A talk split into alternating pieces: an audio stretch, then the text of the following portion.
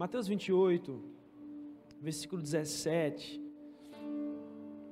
diz assim: E quando o viram, o adoraram, mas alguns duvidaram. Mais uma vez, e quando o viram, o adoraram, mas alguns duvidaram.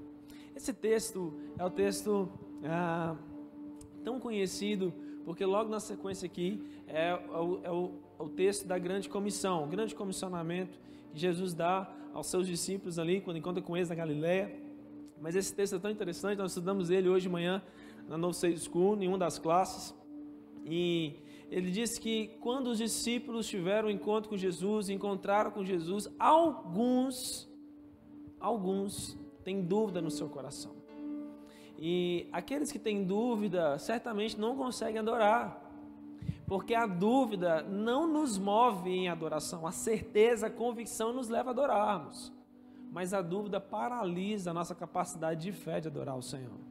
Aqui diz que Jesus está ressurreto são, é, esse é o período dos 40 dias que Jesus, depois de sua ressurreição, está aparecendo aos seus discípulos. E nesse, nesse ato aqui especificamente, é, um das primeiras visitações, talvez, Jesus aos seus discípulos, é, alguns acreditam, mas outros duvidam. O chamado de Jesus para nós não é duvidarmos, mas é crermos. Agora, em cada encontro que nós temos com Jesus, o nosso coração vai se disponibilizar em adorar a Ele. Mas as dúvidas que nós temos com relação ao ambiente do encontro, do ambiente onde Jesus está falando conosco, está direcionando os nossos corações, a dúvida vai sempre paralisar o nosso caminho de adorarmos ao Senhor. A dúvida, a incerteza, a nossa insegurança pode nos paralisar nos momentos que nós temos a oportunidade de ofertarmos, os momentos que nós temos a oportunidade de dizimarmos. E como que essa dúvida pode vir? A dúvida pode vir sobre se nós vamos conseguir mesmo chegar onde é que nós precisamos chegar, se nós vamos conseguir mesmo, se eu tirar isso aqui, se eu adorar o Senhor com isso aqui, será que eu vou conseguir cobrir todas as minhas, as minhas responsabilidades? Será que eu vou conseguir ser responsável com tudo que eu tenho? Tudo isso são dúvidas. Porque o chamado de Jesus para nós é adorarmos a Ele também através dos nossos dízimos, das nossas ofertas. Isso Deus ensinou para o povo desde quando eles estavam no caminho no deserto para entrar na terra prometida. Deus não estava somente querendo que o povo desse dinheiro para Deus, porque Deus não precisa.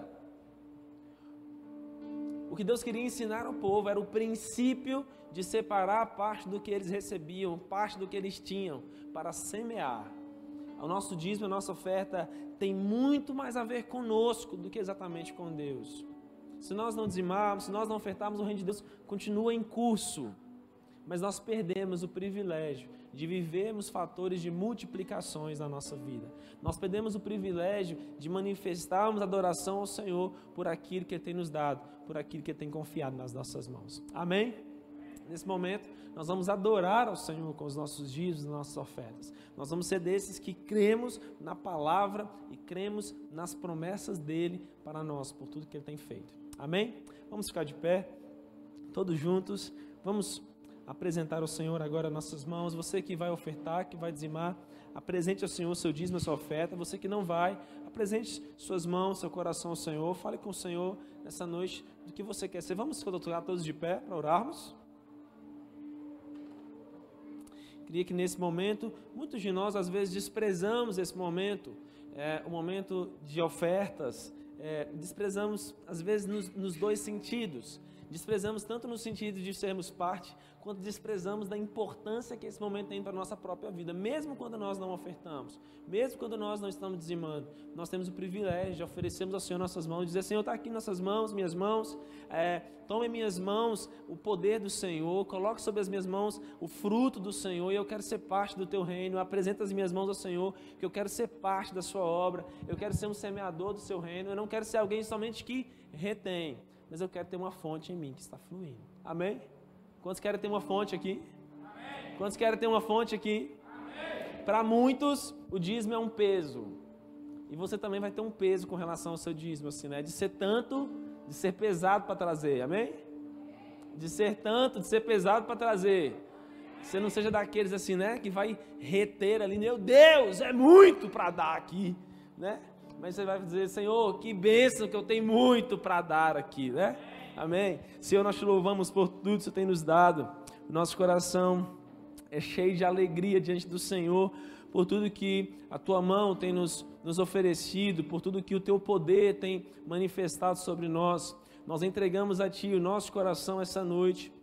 Nós oferecemos a Ti a nossa vida, o fruto do nosso trabalho, o fruto daquilo que o Senhor tem nos dado, colocamos diante da Sua presença, apresentamos diante de Ti e te adoramos essa noite. Abençoe cada um daqueles que o seu coração é voluntário para semear na Tua casa, que sobre cada um desses repouse a bênção, repouse o poder e manifeste a graça, a fidelidade, a misericórdia do Senhor. Sobre aqueles que nessa noite não têm, mas que ofertaram no último culto, vão ofertar no próximo, eu oro para que sobre eles o Senhor traga uma bênção tal também, Senhor, que o coração deles vai estar cheio de alegria de semear na tua casa. Nós não queremos ser esses que retêm, mas nós queremos ser esses que são parte na obra que o Senhor está fazendo. Nós, nós oramos por esse processo de edificação dessa nova igreja, oramos para que o Senhor prepare todos os recursos necessários. Oramos para que o Senhor já mostre um fator de glória, Senhor, e um fator de bênção na vida daqueles que já estão semeando para essa construção. Senhor, nós oramos para que o teu favor esteja sobre nós, sobre nossas casas, nossas famílias, que possamos experimentar o fator da tua presença, o fator de multiplicação que somente o Senhor pode nos trazer. Em nome de Jesus, amém. Você pode trazer aqui o seu dízimo, a sua oferta, entregar ao Senhor.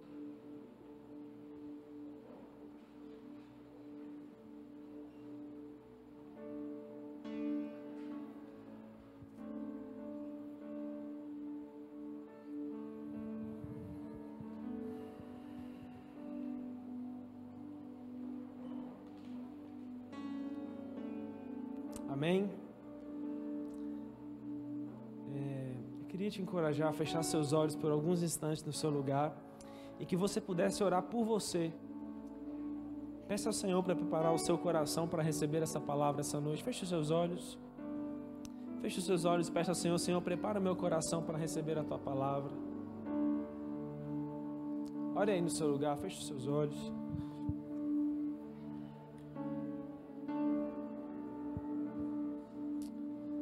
Espírito Santo de Deus, nós precisamos de Ti. Espírito Santo de Deus, nós precisamos do Seu auxílio sobre nós.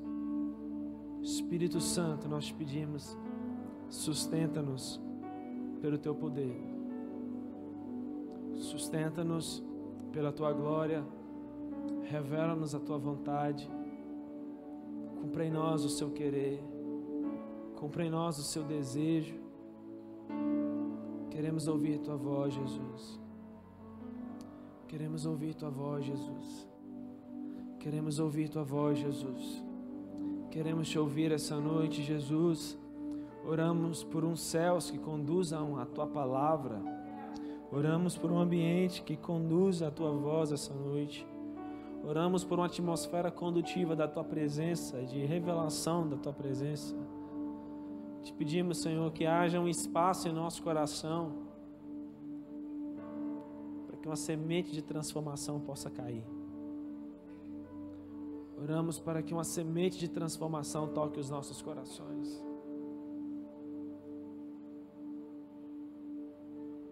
Oramos para que uma semente de transformação alcance lugar em nosso coração essa noite. Muda-nos, muda-nos Muda-nos por meio do poder da tua glória. Nós pedimos isso em nome de Jesus. Amém. Amém. Deixa eu ver por onde nós vamos começar aqui hoje. Eu creio que Deus é um Deus que está sempre em obras. Deus é um grande construtor creio que Ele está sempre operando algo em nós, a partir de nós, para algo que é além de nós. Além de onde já chegamos, além do que já vivemos, além do que já experimentamos. Mas há alguns momentos da nossa vida que nós podemos barrar a continuidade da obra de Deus em nós. Nós podemos barrar a progressividade do agir de Deus em nossas vidas. E isso pode acontecer por inúmeros motivos, mas eu acho que o motivo mais determinante que paralisa a continuidade da obra de Deus em nós é quando nós não abrimos o nosso coração para sermos mudados por Ele. É quando nós pensamos assim que nós já estamos prontos de alguma maneira. É quando o nosso coração está assim, embaraçado por tantas coisas, tomado por tantas coisas, que não nos permite ver o que Deus tem para nós. E creio que Deus, de tempos em tempos, Ele está movendo nosso coração para entrarmos em um novo lugar de arrependimento diante da presença dEle. Eu não creio que não há nenhum de nós aqui essa noite que não tenha necessidade de entrar em um lugar de arrependimento diante de Deus. Mas nós temos uma capacidade tão tão divina, né? Considerando que nós somos um pouco menor do que Deus, nós temos uma capacidade assim divina de nos escondermos desse lugar de transformação, de nos escondermos desse lugar de sermos moldados, às vezes até quebrados por Deus. A gente foge de ser quebrado, já viu? A gente foge de um lugar de consagração, a gente foge de um lugar onde Deus nos confronta, a gente é assim um sabonete na mão de Deus. Essa mão que escorrega, puf, e ninguém consegue segurar? Somos nós, em nossas capacidades às vezes, de fugirmos daquilo que Deus quer fazer em nossas vidas. De corrermos daquilo que Deus tem para fazer em nós. E é tão simples hoje o que Jesus tem para fazer em nós aqui. Ele quer continuar fazendo uma obra em nós. Ele quer continuar fazendo uma obra em nós. Amém?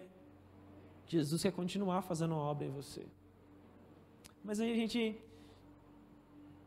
lida com um, uma barreira assim. É, será que Deus tem alguma coisa para fazer em mim?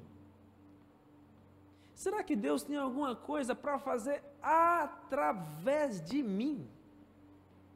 Será que Deus quer alguma coisa comigo mesmo? Esse cara quebrado, caído, machucado, assim, é, embaraçado, embaraçoso que eu sou. Será que Deus tem alguma coisa para mim mesmo? E eu quero te dizer essa noite que Ele tem quer te dizer essa noite que você não é, mas Deus, Deus vê algo em você. Você não consegue ver, você não consegue enxergar. Mas Deus viu já, porque Ele te criou para ser.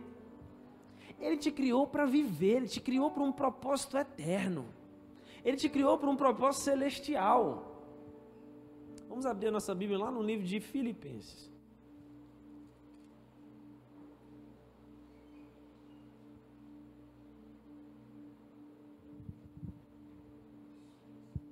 Filipenses, capítulo 2.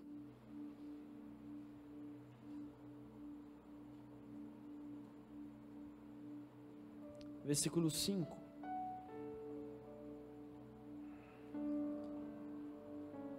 Primeiro, vamos ler Filipenses capítulo 1, versículo 5.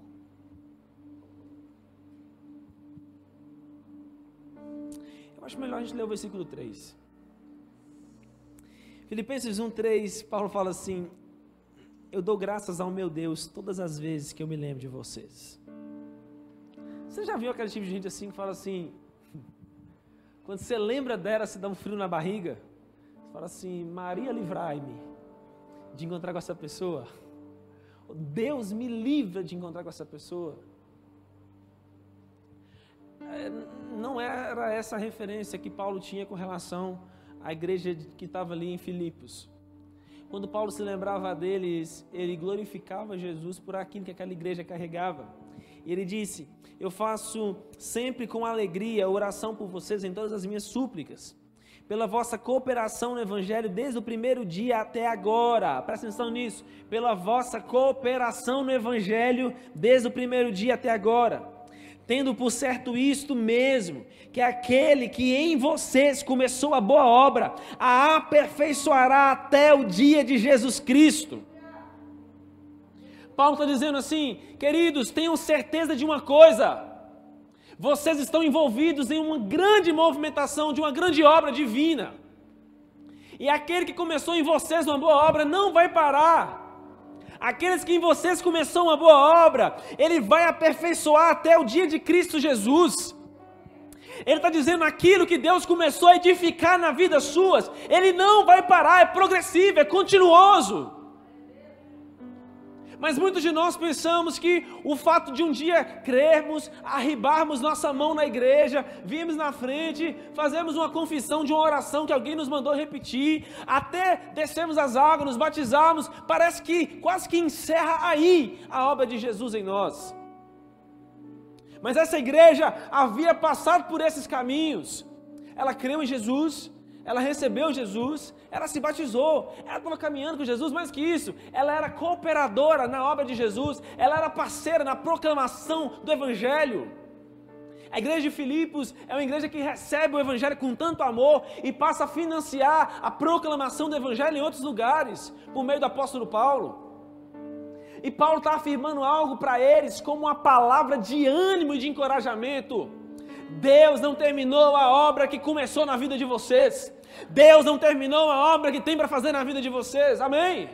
A gente acha isso maravilhoso, a gente acha isso tremendo. Quando alguém fala assim, a gente já pensa assim: oh meu Deus, meu carro vai chegar. Oh meu Deus, amém.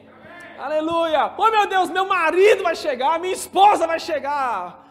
Oh meu Deus, minha casa própria vai chegar, porque começou a boa obra em mim e não vai parar. Jesus faz obra completa. Jesus não é esses caras que faz aí os puxadinhos por, parte, não. A obra de Jesus é completa. Mas não é bem isso que esse texto está falando, não. A inclinação desse texto não é essa. A inclinação desse texto é assim, ó. Deus começou a moldar vocês. Enquanto vocês estiverem em vida, vocês vão estar sendo moldados conforme a vontade dEle. E aí, o capítulo 2, vamos lá. Capítulo 2, versículo 5.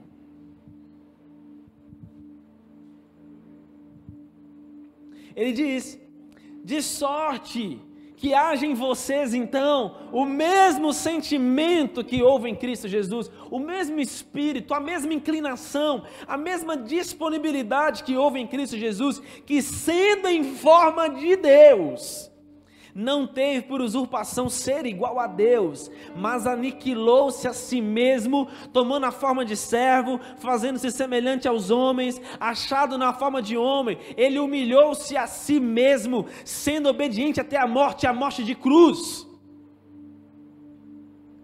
O apóstolo Paulo está ensinando é, um caminho de modelagem aqui que a igreja em Filipos pode tomar para si próprio.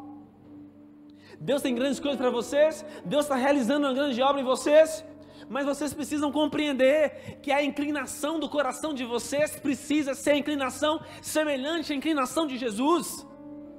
Alguém que já era e quis deixar de ser para crescer. Mas quantas vezes nós somos e nós impedimos de Jesus continuar fazendo algo em nós? Porque nós nos impedimos e nós não nos aceitamos entrar em um lugar de arrependimento diante do Senhor. Nós vamos assim, vida leva, vida continua me levando. A gente faz quase uma versão worship da música de Zeca Pagodinho.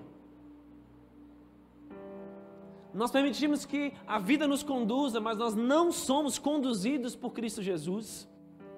Nós não permitimos que Cristo Jesus nos molde e, nos, e faça de nós semelhante ao modelo dele, de modo que ele continue operando e trabalhando em nós.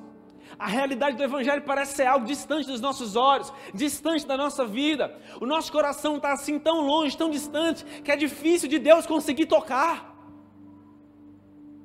É difícil de nós conseguirmos compreender o que Ele quer mudar em nós. É difícil aceitarmos o novo nível de compromisso que Ele aceita e que Ele quer de nós. Esse texto está dizendo que Jesus, sendo Deus, ele decidiu o ser igual a Deus, não ser nada para ele, mas ele aceitou a missão de ser quebrado por Deus, de ser humilhado por Deus. E o primeiro nível que Paulo fala é: ele é Deus, ele está do lado de Deus, mas ele decide não ser igual a Deus, ele decide tomar a forma de homem, ele é uma queda. É um nível de queda. Você está aqui em 20 graus, 16 graus, e você sai ali naquela atmosfera de 36 está lá fora. É quando você está dentro do banco, assim, naquele arzinho geladinho, e você sai lá fora naquela tarde de segunda-feira. Você sente aquele vaporzão que vem sobre você. Foi isso que Jesus fez. Ele caiu de nível para entrar no que Deus tinha para ele. Oh, bonitinho, bonitinha, se você não cair de nível, você não vai entrar no que Jesus tem para você. Se você não descer do seu pedestal que você colocou, de suas verdades, do seu querer, de sua vontade, dos seus achismos, se nós não entrarmos em um lugar de arrependimento já, nós não teremos acesso ao que Jesus tem para nós nós não viveremos o propósito dele para nós. Esse texto fala que Jesus aniquilou-se a si mesmo. Nós temos uma perfeição de, de preservarmos a nós mesmos. Nós preservamos a nós, nós somos cheios de não me toques. Ninguém pode nos tocar. Ninguém pode falar nada que, que fere a gente, que a gente já fica cheio de não me toques nós vamos criando nossas próprias verdades e não entramos naquilo que Jesus tem para nós.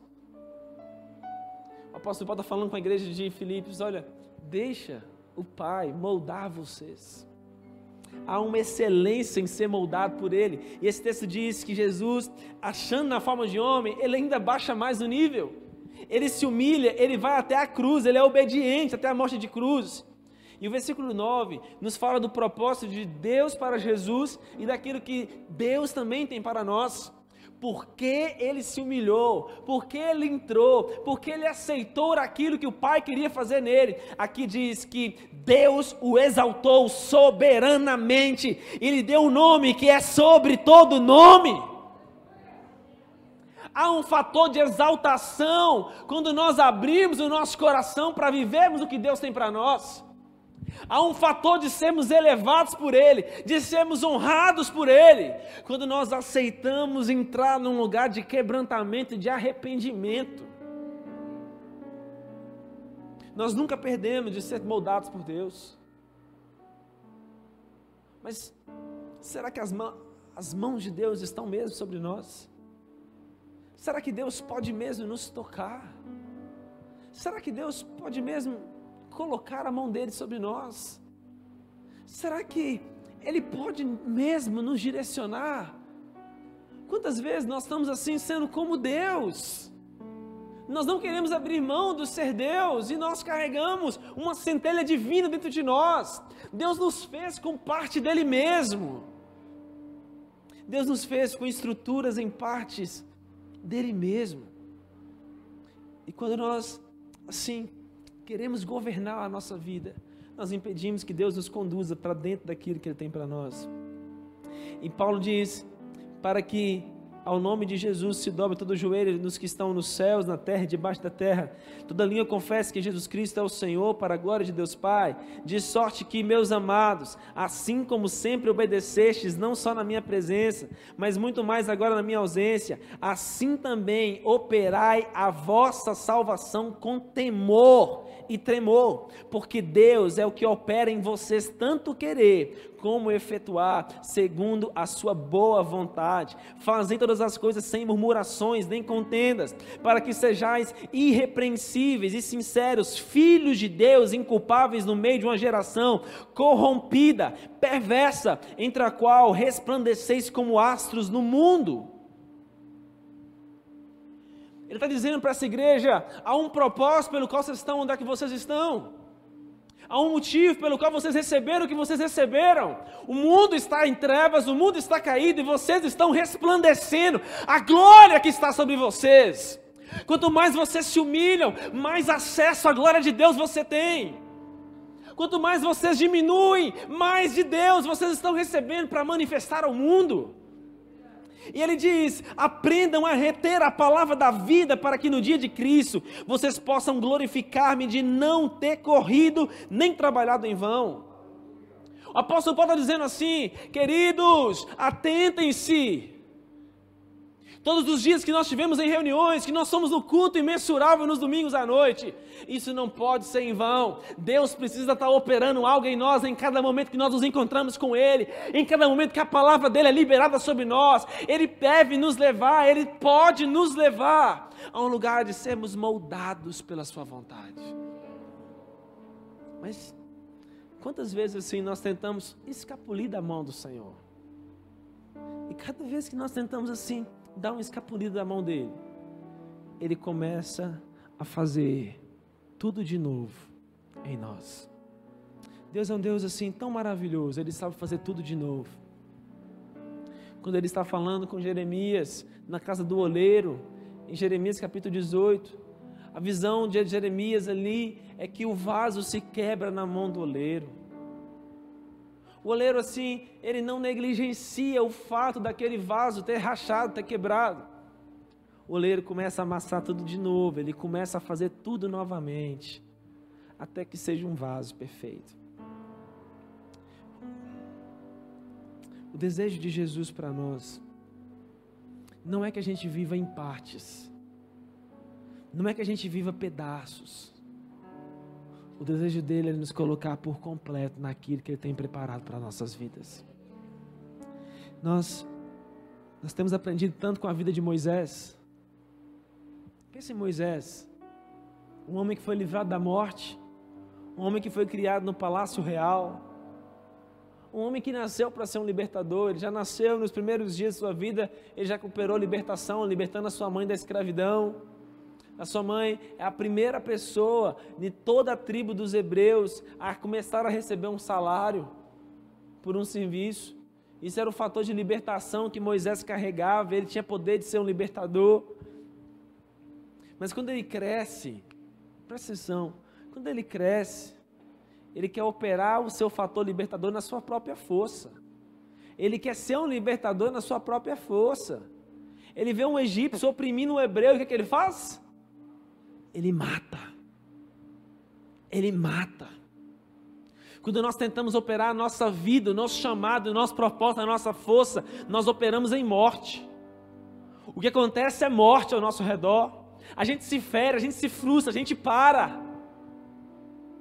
Moisés então ele tem que fugir. Ele foge. E muitas vezes nós estamos vivendo assim como fugitivos. A gente foge por frustração nós estamos fugindo daquilo que Deus tem para nós, nós fugimos de lugares, nós fugimos de pessoas, porque a nossa força, a nossa incapacidade de sermos trabalhados e moldados por Deus, nos impede de entrar naquilo que Ele tem para nós. Então Ele vai viver a sua vida, Ele está seguindo o curso natural de sua vida. E eu quero liberar essa palavra como profética aqui essa noite. Você pode estar seguindo, tem algumas pessoas, tem algumas pessoas aqui segundo um, seguindo um curso natural de sua vida. Não tem problema. Deus vai pegar você. Deus vai te pegar. Você vai chegar num lugar que você vai ficar sem escapatória para fugir e para sair. E aí nesse lugar, ou você muda, ou você muda. São as duas opções que você tem. Qual que você vai escolher? Qual que você vai escolher, Tatiana? Você muda ou você muda? Qual que você escolhe, Gabriel? Você muda ou você muda? Moisés, então, apacentando as ovelhas, ele sobe para um alto do monte ele, na verdade, ele nem percebe que ele estava subindo um monte. Você pode não perceber. Mas a multidão desse culto aqui hoje já está te levando para um alto do monte hoje. Você veio no embalo do imensurável assim, e agora não tem mais como sair. Nós estamos dentro disso. E nós só sairemos daqui hoje com o nosso destino mudado por uma palavra que vem de Deus. Então esse moço chamado Moisés, ele chega no alto desse monte. No alto desse monte, de repente, ele tem uma visão de uma sarça que pegando fogo ali, e era Deus que estava ali se encontrando com ele. E Deus fala com ele assim: Moisés, Moisés, eu sou quem você não conhece. Hã? Eu sou. Eu sou quem eu não conheço. Sim, Moisés, eu sou o Deus do seu pai. Eu sou o Deus de Abraão. Eu sou Deus de Isaac. Eu sou Deus de Jacó. A partir de agora eu quero ser o seu Deus, Moisés. Você não me conhece, mas eu sou. Eu quero ser o seu Deus, Moisés. É maravilhoso isso, não é, gente? É maravilhoso ou não? Beleza. O que acontece na história? Você quer abrir comigo lá? Vamos lá. Êxodo 3.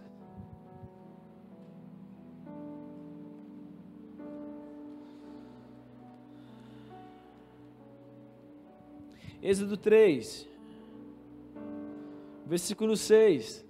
Eu sou o Deus de seu pai, o Deus de Abraão, o Deus de Isaac, o Deus de Jacó. Aí diz que Moisés então encobriu seu rosto, porque ele temeu olhar para Deus. Ele temeu permanecer como ele estava. Ele reconhece sua humanidade diante de um encontro com Deus. Oh, meu amado, oh, meu querido, um encontro com Deus nos leva a um lugar de temor diante da presença.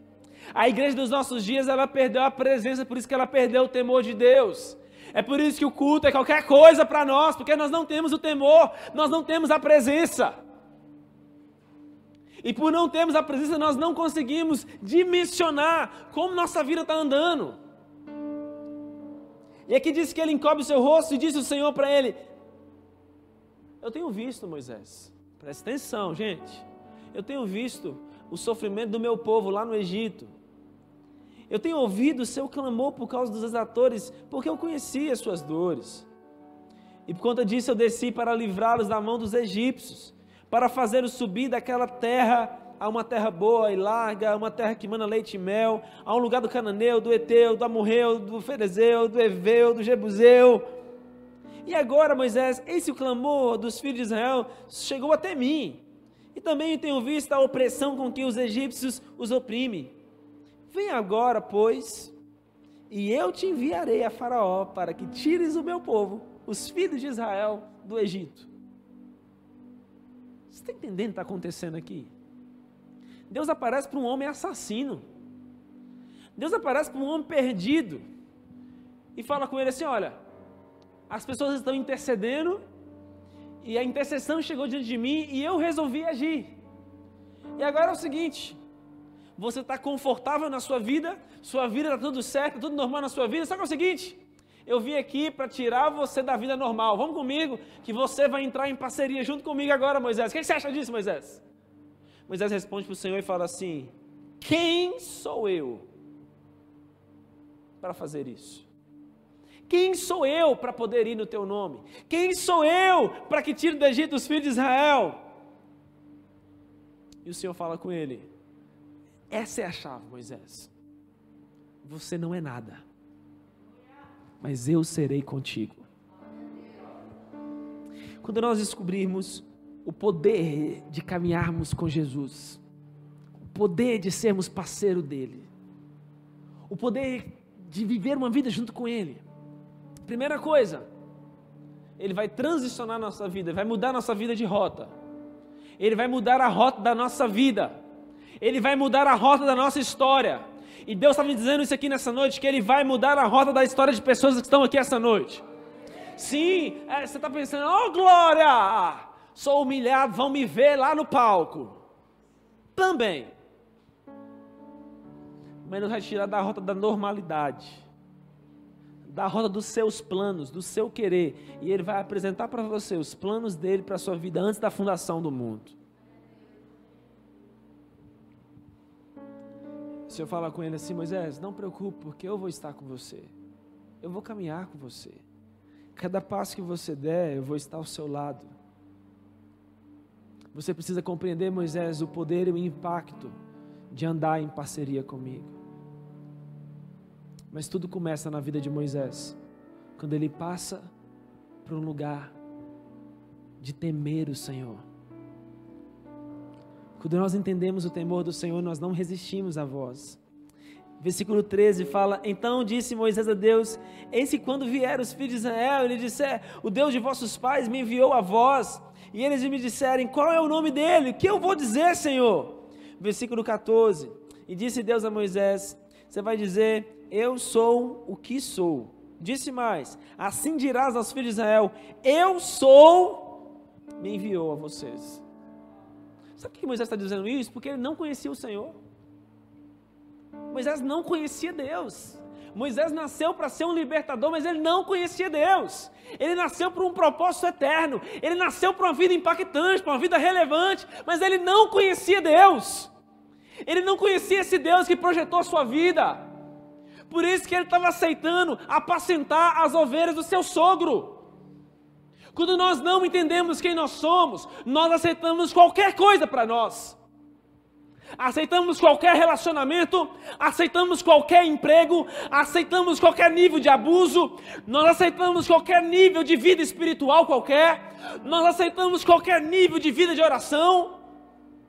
Mas quando nós conhecemos quem Ele é, quando nós conhecemos o propósito dele para nós, quando nós recebemos o temor dele para nós, nós passamos a nos esvaziarmos daquilo que nós aceitamos para nós e passamos a entrar naquilo que Ele projetou para nós. O projeto de Deus não era aquilo que Moisés estava vivendo. Fazer a sua vida na sua força o levou para onde ele estava. Agora, abrir seu coração para entrar naquilo que Deus tinha para ele, o tira daquele lugar e o leva para um lugar de governo. Deus estava levando ele para enfrentar o faraó da época. É o maior nível de autoridade espiritual do seu tempo.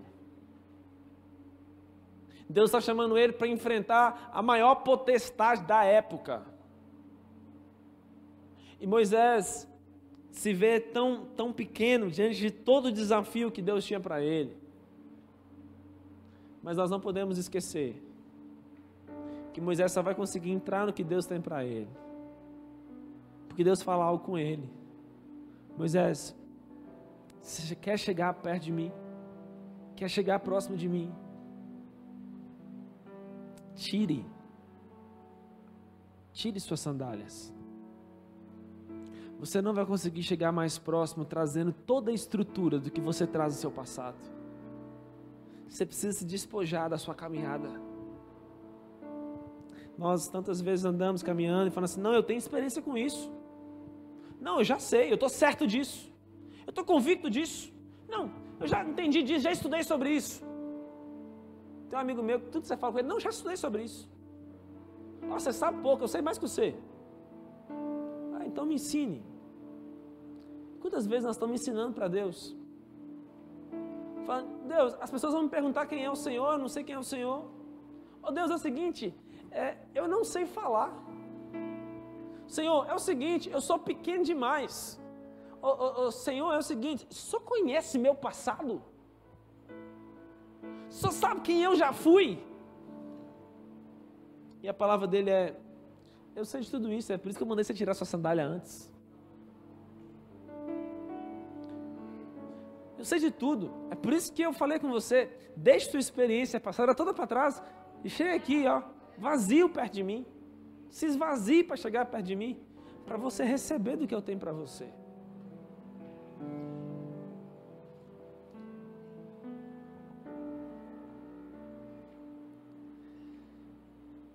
Quando nós olhamos para esse texto de Êxodo, nós vemos um Deus que parece longe, desejando se aproximar de um homem, para dar a ele uma vida que somente Deus pode dar, para fazer dele aquilo que somente Deus pode fazer. Mas tudo começa abrindo mão do que nós somos agora nos arrependendo e entrando naquilo que o Senhor tem preparado para nós. Queridos, deixa eu compartilhar com você o ambiente espiritual que eu percebo que está sobre nós aqui essa noite. Todos os momentos que nós temos dificuldades de entrarmos em um lugar de transformação da nossa mente, nós teremos dificuldades de acessarmos o que Deus tem preparado para nós. Quanto mais lentos nós somos em nos arrependermos, e entenda algo sobre arrependimento. Arrependimento não é só nos arrependermos de pecado, arrependimento é transformação de nossa mente. Arrependimento é metanoia, arrependimento é mudança de direção, é transformação de mente. Todas as vezes que Deus tem dificuldade de transformar nossa mente, nós temos dificuldade de entrar no que Deus tem para nós.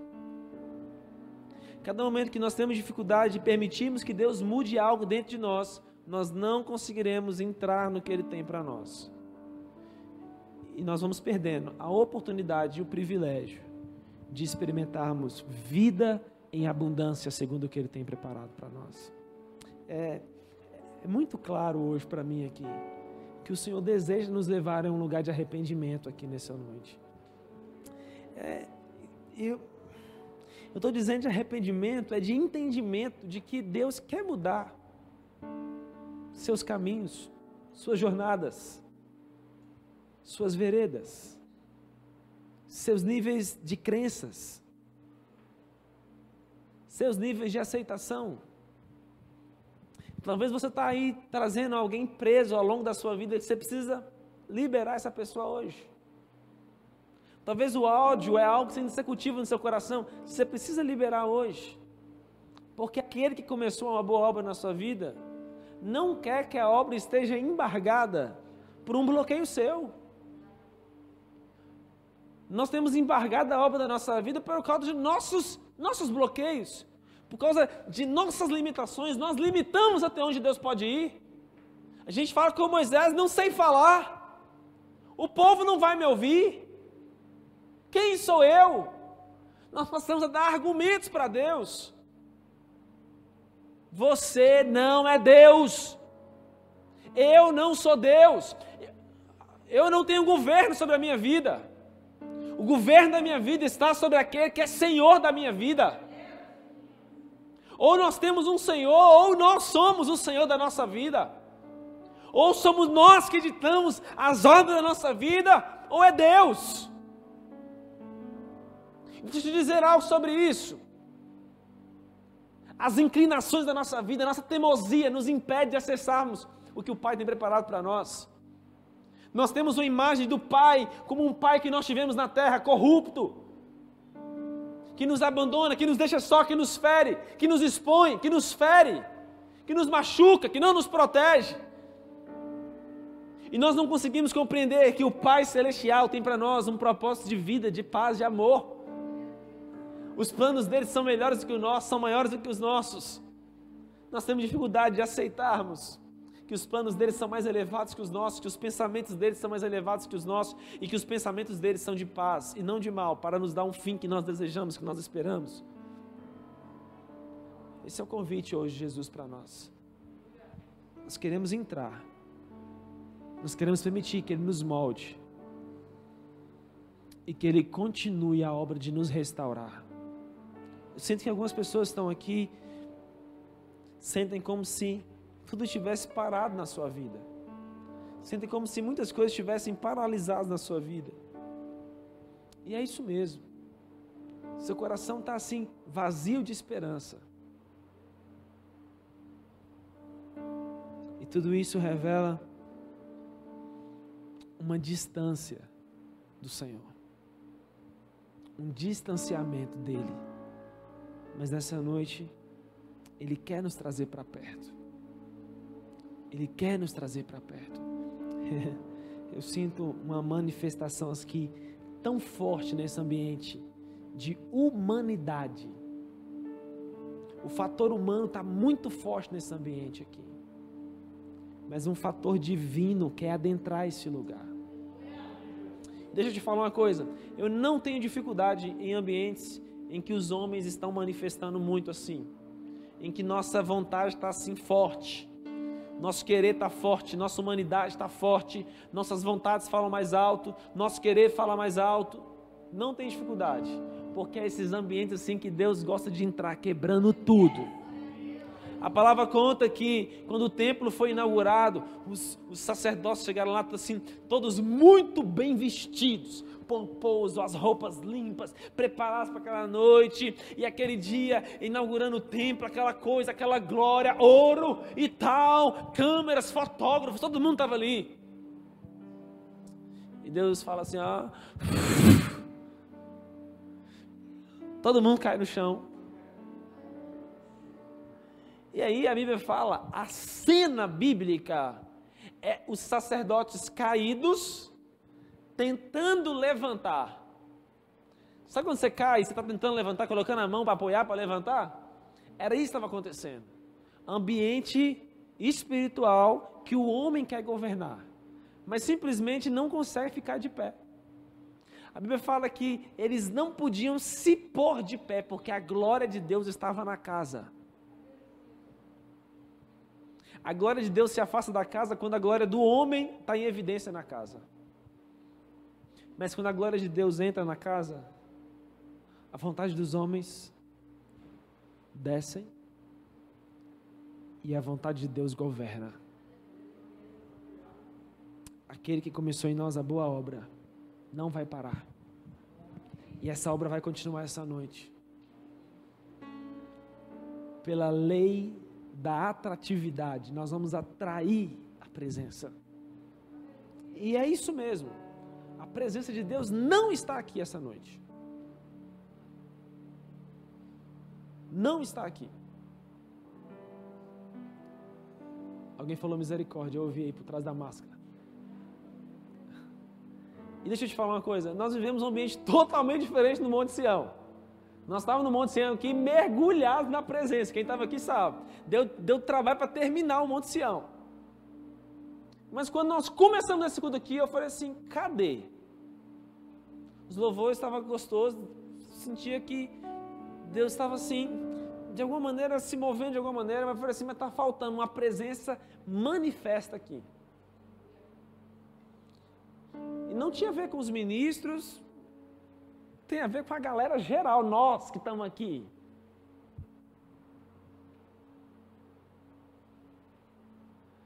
Mas o moço está ali do lado de fora, doido para entrar aqui. Ele está batendo na porta, dizendo: se alguém aí dentro, presta atenção, se alguém que está aí dentro compreender que eu estou aqui fora e eu quero entrar e abrir a porta, eu vou entrar aí. Eu vou assentar à mesa com vocês. Eu vou cear com vocês. Vocês vão cear comigo. Não tem problema. Esse ambiente está vazio da presença de Deus. É inclusive maravilhoso estar vazio da presença de Deus.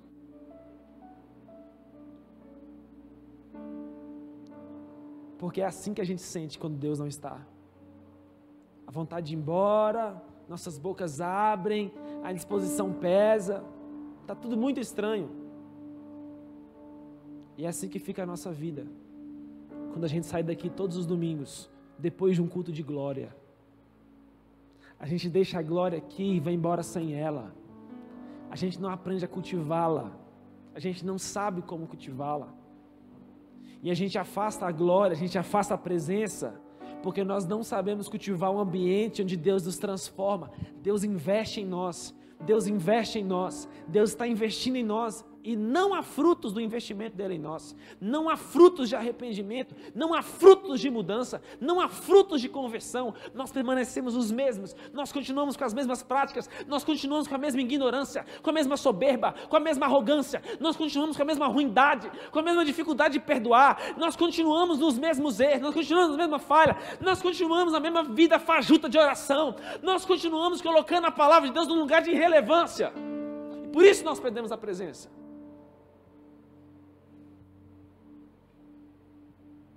Nós podemos juntos hoje, juntos, falar assim: Senhor, nós nos arrependemos. Nós nos arrependemos. porque nós precisamos de Ti. Nós reconhecemos que o Senhor ainda quer fazer algo em nossas vidas agora. Eu abro meu coração para isso. Vamos lá?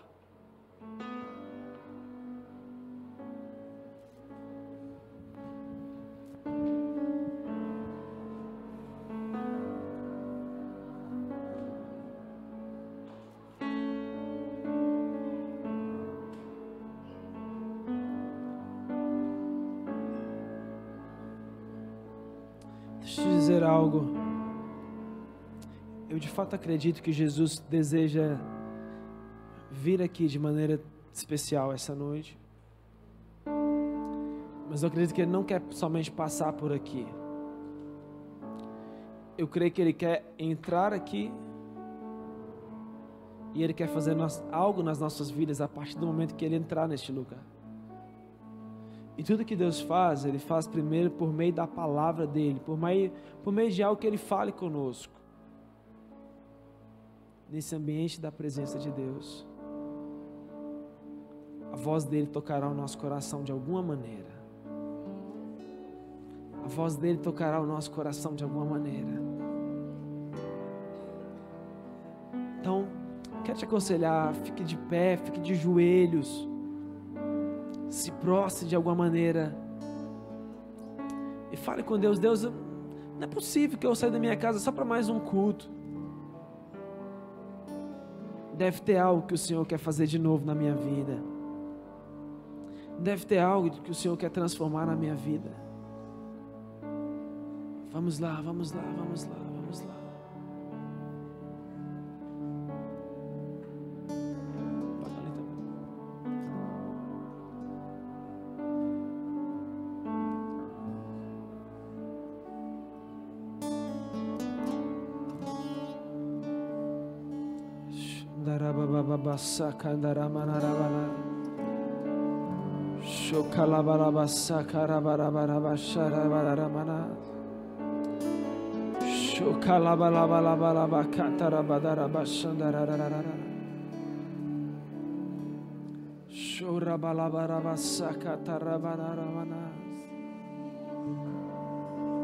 Shura balabasa karabara bara bara bara bara bara bara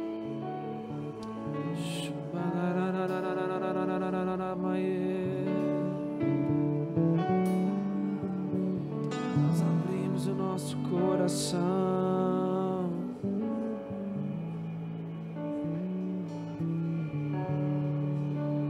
Entenda, entenda que o Senhor não está te acusando essa noite. Entenda que o Espírito de Cristo Jesus não está te acusando essa noite, ao contrário o Espírito de Cristo Jesus está te abraçando, dizendo: Vamos, meu filho, vamos, minha filha. Eu não quero que sua vida pare. Eu não quero que você pare o que eu tenho para você. Eu tenho para você que você continue.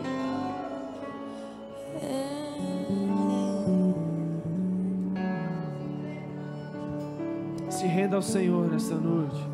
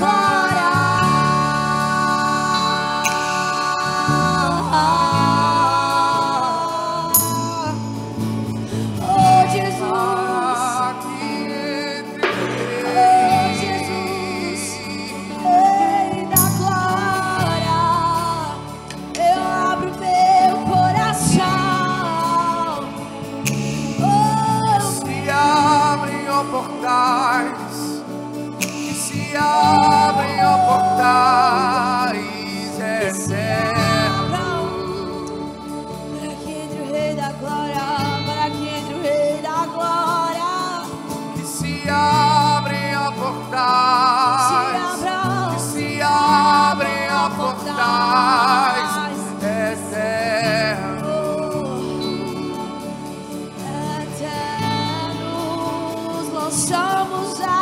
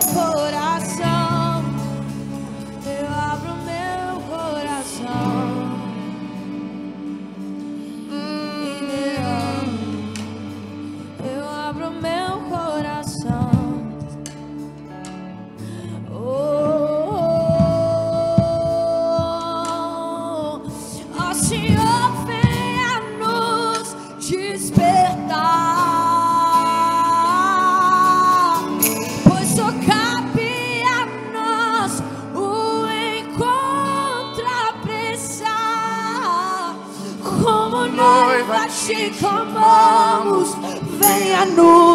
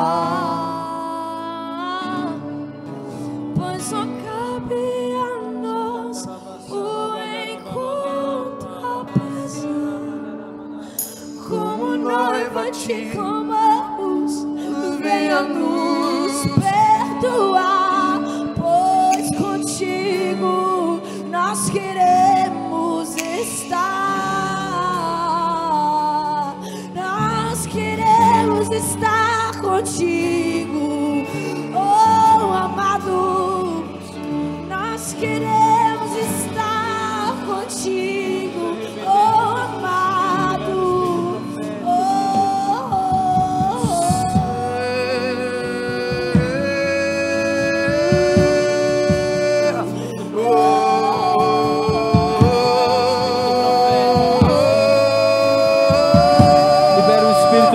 profético neste lugar, Jesus. Libera o espírito da profecia neste lugar. Libera o espírito da profecia, que é o testemunho de Cristo Jesus. Libera o testemunho de Cristo Jesus. Libera o testemunho de Cristo Jesus. Hey, libera o testemunho de Cristo Jesus. Sim, sim, sim. Vamos lá, vamos lá, vamos lá. Libera, Senhor. Libera, Senhor.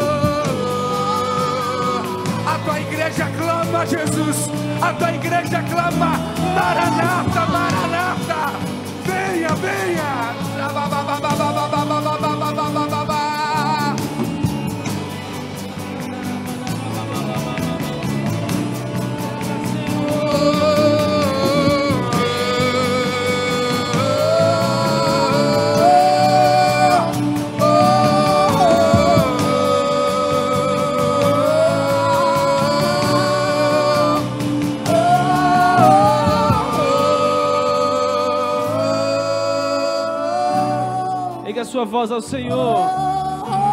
Erga sua voz ao Senhor e clame a Ele. Clame a Ele. O espírito da profecia está sendo liberado neste lugar. O espírito da profecia está sendo liberado neste lugar. Se você ora em línguas, ore no seu lugar agora. Ore em outras línguas agora. Se você não ora em línguas, ore com seu entendimento, pedindo a Ele, Senhor, venha me convencer. Espírito Santo, venha sobre mim. Vamos lá agora. Juntos vamos clamar ao Senhor. Se você ora em línguas, comece a orar a Ele no seu lugar. O Senhor está rompendo uma barreira aqui essa noite. Ah, eu sinto. Eu sinto a palavra profética bem específica sobre nós.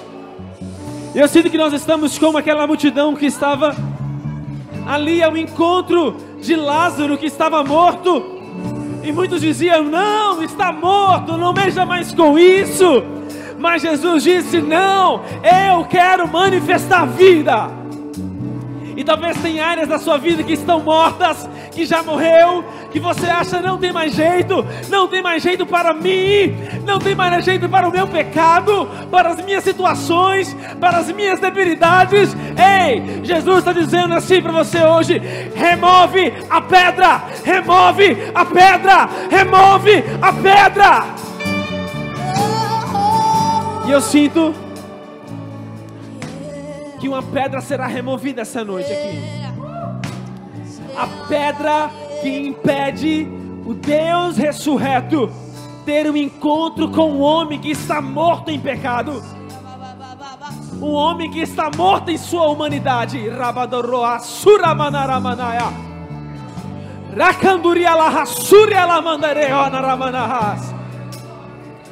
Mas pela remoção dessa pedra, aquele que está morto em seu espírito será ressuscitado.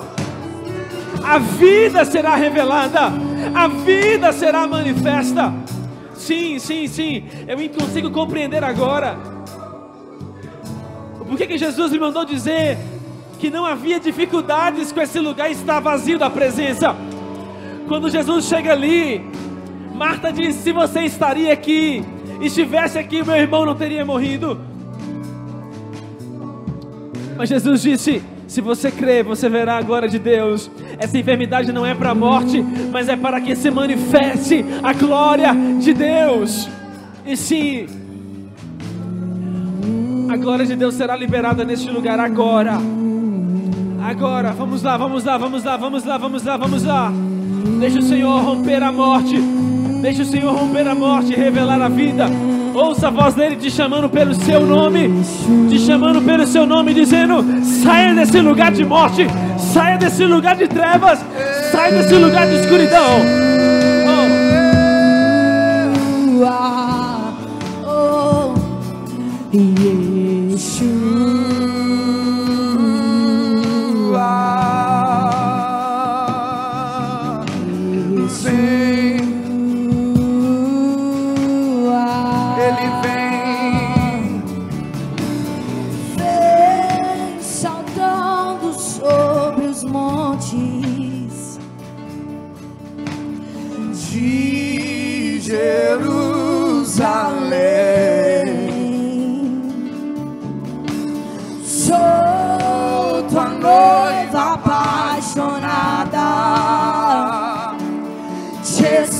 humble.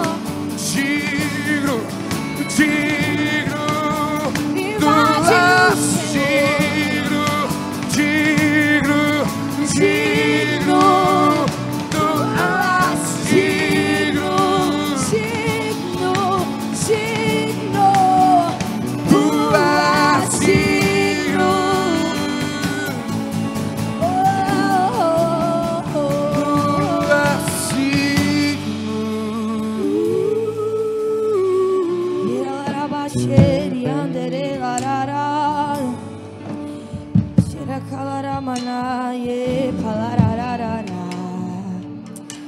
oh, que queres, Senhor, nessa noite? Nós nos lançamos aos teus pés, Senhor. Nós lançamos as nossas coroas sobre os teus pés. Nós lançamos as nossas coroas aos teus pés, como os 24 anciãos quando olham para o teu rosto, como os 24 anciãos fazem olham para o teu rosto. Eles se lançam, eles se dobram, eles caem de joelhos, eles não conseguem ficar de pé. Nós lançamos as nossas coroas aos teus pés, Jesus. Oh.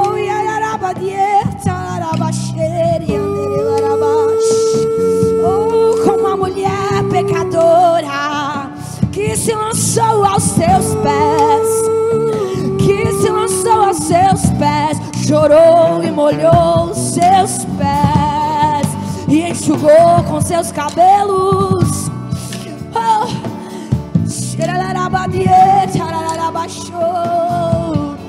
Oh, mostra-nos, mostra-nos, mostra-nos, mostra-nos a vergonha dos nossos olhos. Oh, Pois só cabe a nós o encontro apressar. como noiva te clamamos, venha nos perdoar, pois contigo queremos estar. Ó Senhor, venha nos despertar.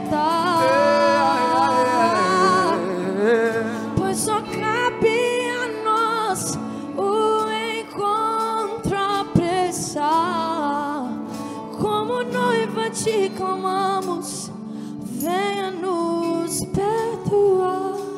Pois contigo queremos estar. Pai, nós oramos essa noite, crendo naquilo que o Senhor está fazendo em nós.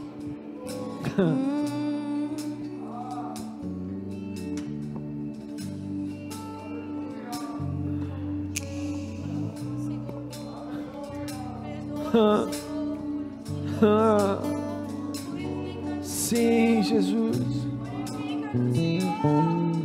Sim, Jesus. Tarayala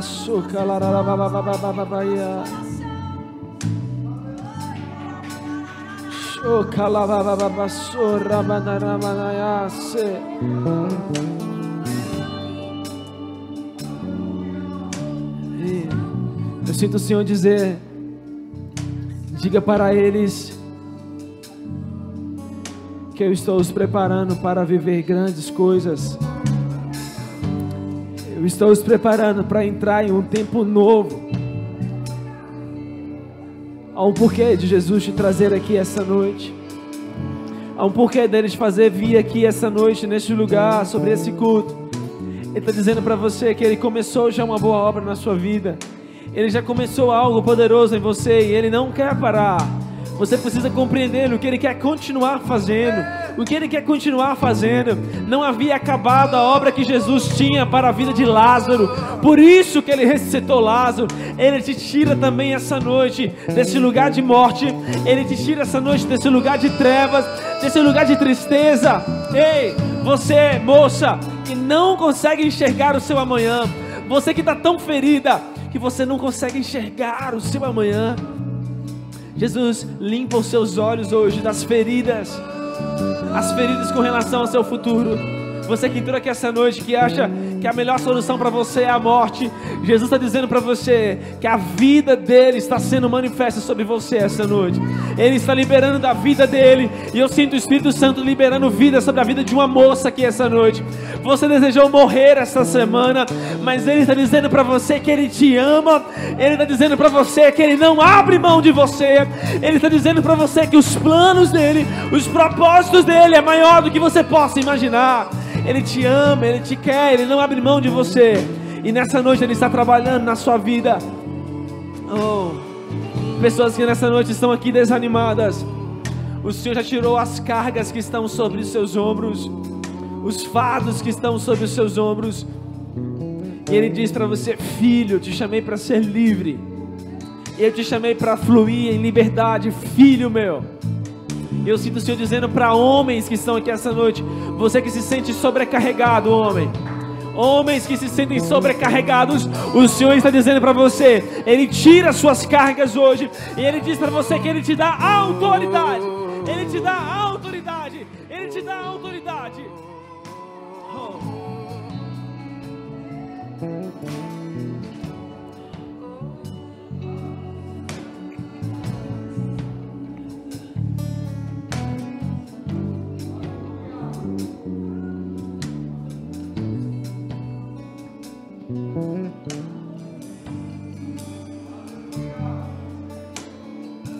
Deixa ele romper a voz dele no seu interior. O Espírito do Senhor está aqui. O Espírito do Senhor está aqui e ele está liberando a voz dele aqui neste lugar. Ele está liberando a voz dele aqui neste lugar. Ele está liberando a voz dele aqui neste lugar. Ele está liberando a voz dele sobre você, sobre o seu coração.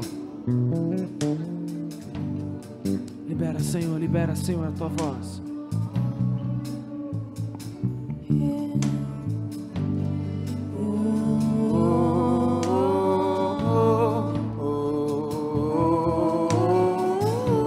Vejo algumas pessoas aqui, o espírito da profecia está mesmo aqui neste lugar.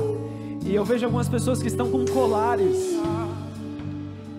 E eu vejo palavras escritas nesse colar. Eu vejo fracasso escrito. E eu vejo que o Espírito Santo está aqui e ele está tirando de você isso que colocaram sobre você. Isso que você traz, ao invés de vitória, você traz essa marca de fracassos na sua vida. Muitas coisas foram fracassadas na sua história, na sua vida. Isso tem caminhado junto com você. O Senhor diz para você que está tirando isso hoje de você. Eu sinto que o Senhor está dizendo isso para homens e para mulheres aqui essa noite. O fracasso que estava sobre você, que é o seu maior fardo, Ele tira essa noite. Ele traz uma marca de vitória sobre a sua vida. Ele traz uma marca de vitória sobre a sua vida.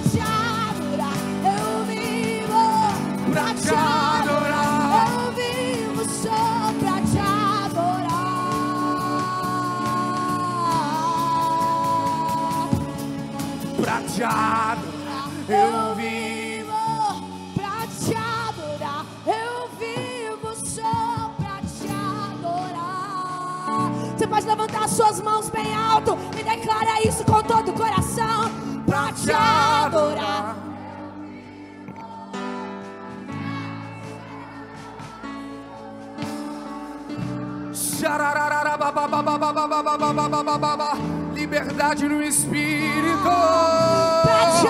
Liberdade no Espírito. Liberdade no Espírito. Seja livre, seja livre, seja livre nessa noite. Entregue por completo, seja livre.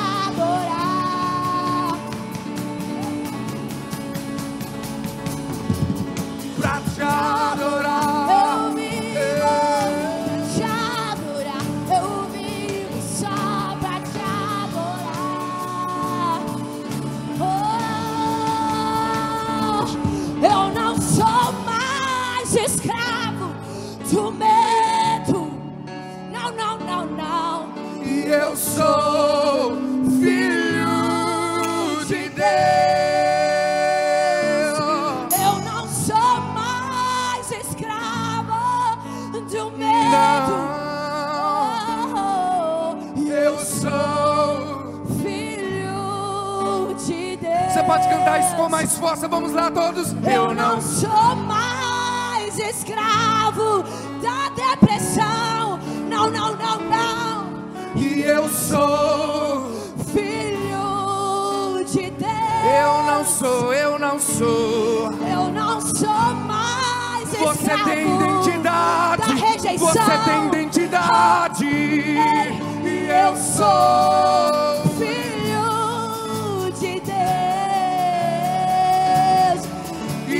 E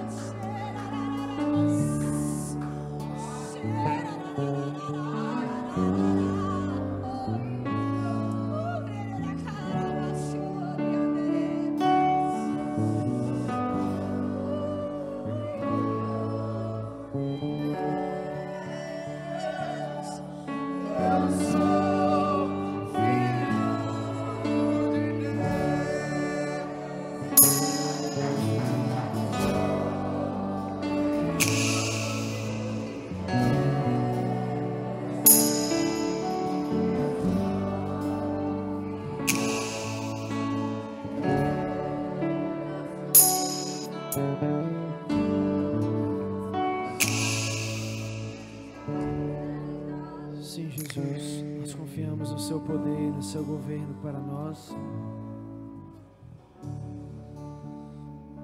Nós recebemos da sua presença que nos muda, essa presença que nos arrebata e que nos mostra a direção. O Espírito Santo me disse que ele está tocando sobre um casamento aqui essa noite também. Casamento. O casamento de um casal aqui essa noite. Ele está. Está entrando para ordenar os corações desse casal. E para trazer paz paz, paz no meio dessa família.